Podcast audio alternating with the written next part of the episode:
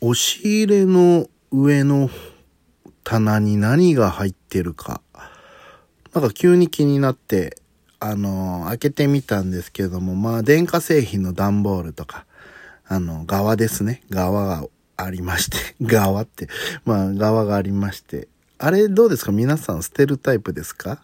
残しとくタイプですか？家電、扇風機やら、ね、最初箱に入ってきますからね。そういう、何ですか？エスプレッソマシーンとか、こうちっちゃい小ぶりなのもあったり、ね、でかい、もうパソコンのデスクトップとかあったと思うんですけど、あれはどうですか？捨てるタイプですか？まあまあそんなことはどうでもよくてですね、その下にですね、なんか段ボールが敷いてまして、なんだこれと思って、えー、段ボールにしてはなんか銀、銀色っぽくて、なんか引っ張り出してみたら、あの、よく昔、ほんと十数年前に使ってた小道具、多分ね、3回ぐらいしか使ってないとは思うんですけれども、小道具が出てきまして、あの、段ボール四角いのを頭にかぶって、その箱からまるで顔が見えるんですね。顔が見えるようになって、それでなんか、その段ボールで、なんか横から開くように、なん、なんていうの開くっていうか、まあまあまあまあ、もう結果から言いますと、あの、映画泥棒のコスプレをするための段ボールだったんですよ。だから、あの四角い箱をね、ちょっと縦長の箱が、ちょうどいい箱があったんでしょうね。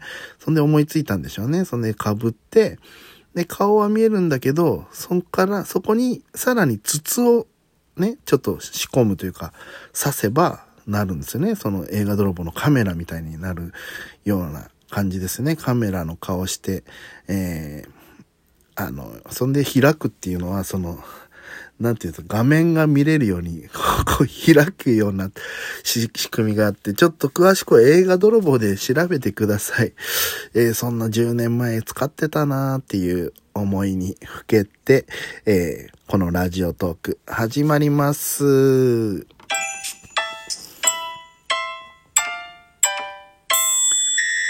でっかちゃんのドデカラジオ。第21回ということでですね、えー、ラジオトークのアプリで聞いてる方は、ハート、スマイル、そして長ネギの方も連打してもらってですね、あと中央にある名前の横にあるフォローを押してもらえたら嬉しいかなと思います。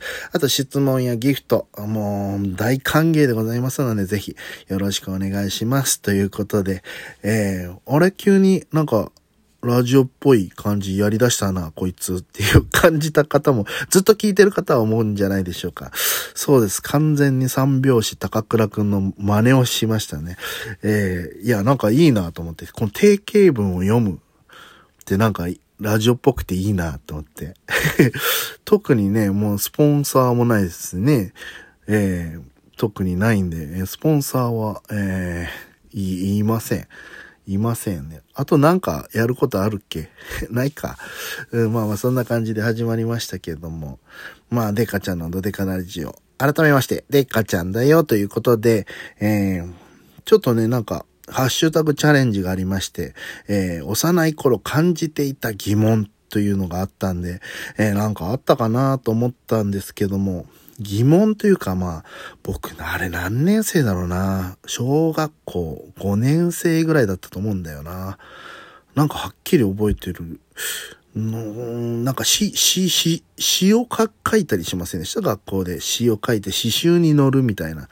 それに書く詩を書こうみたいなんで、多分僕書いたのはなんか影みたいな。影。影はついてくる。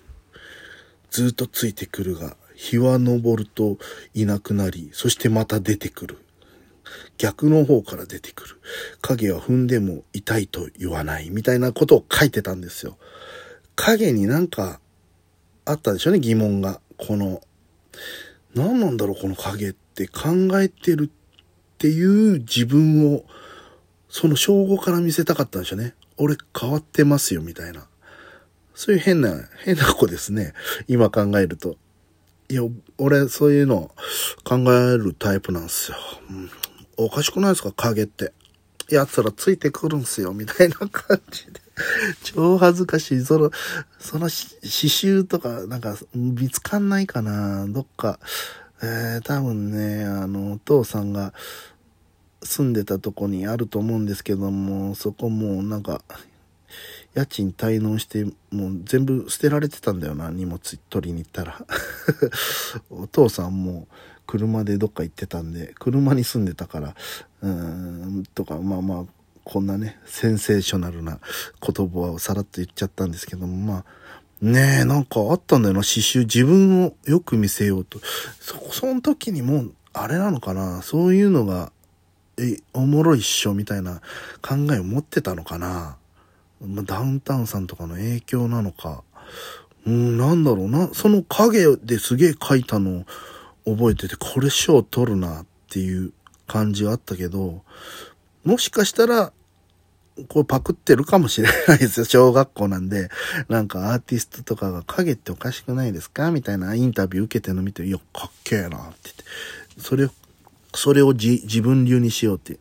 結構昔からそういうのが好きで、感想文とかあれ読書感想文とかもう本読まないで書くのが当たり前でしたね。もう本読まないであらすじだけ見て、あらすじのほとんどうまくあらすじじゃないようになぞりながら、彼は一体何を目的にしたのかわからないけどって言いながら最後の方だけちょろっと読んで、実はこうだったというショッキングな内容がありました。これを読んで作者の人は何が言いたかったのか。きっとこう言いたかったのでしょうみたいな。まとめるみたいな。もう全然読んでないんだよ。読んでないし、もう提出ギリになるから、その日でもう一日で読んでとか無理だから、そうなんですよ。もうギリ、ギリな子ですね。ギリ、提出とかそういうのギリな子でした。早くやった方が楽なのにね。うん。本当だよ。小学校の時もね、早く終わらして、あとはもうずっと遊べばいいんだよって言うけど、結局やんないで、もう結局夏休み終わってもずっとやってて、みたいな感じでしたね。うーん、ギリの子。ギリの子って言い方変ですけど、もう今もギリの子で、えー、ね、2月の2日から始まるお芝居があるんですよ。シアターブラッツという新宿のね、えー、ところで、えー、NHK 入ってますかっていうお芝居があるんですけども、えー、それも今ギリです。セリフ入ってないんですけど、コロナなのであんまり自粛でね、その、稽古8時までだし、その、人数あんまり集まると密になるから、もう部分部分でやりましょうっていうのと、稽古日も減ってるから、これもがっつり家で覚えてこないとダメなんですけど、家では覚えれないタイプの人で、まあ結局サボり癖があるギリの人なんで、あー、ほんと、今必死で覚えようとしながら、覚えなきゃなと思いながらラジオトーク撮ってます。あれ、ダメだなほんと。ラジオトーク撮ってんの？覚えなきゃダメなのに。ほんとこのギリの人だよ。追い込んでやるタイプって言えば学校がつくかな。うん、でも追い込まれてできないタイプだからね、僕。ちゃんとやんなきゃダメだ。もうこれ終わってすぐ覚えますんでね。これ終わって、え17ライブ配信して、えー、でやってたらまたもう明日になっちゃって、もう明日本番、本番っていうか稽古で、あ、怒られるかもしんない。年下の、年下の演出の人に怒られるかもしんない。うん、そんな感じの、えー、でかちゃんですけどもですね、えー、引き続き質問やギフト、お便りなんかね、えー、お待ちしておりますので、ぜひそちらのトークもしていきたいなと思いますけど、ない時はなんかハッシュタグチャレンジとかしてなんか記憶をたどりながら、えー、やっていきたいと思います。えー今日もご視聴ありがとうございました。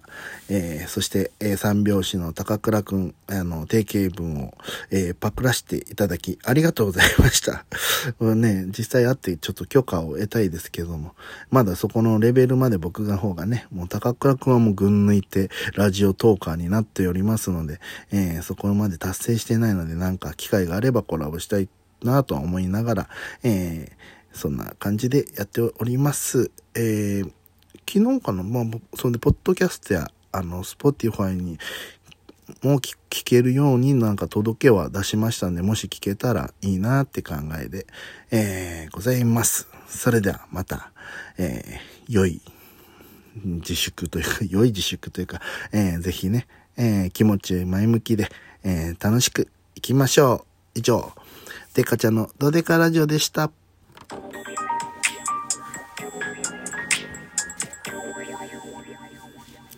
ギリの人。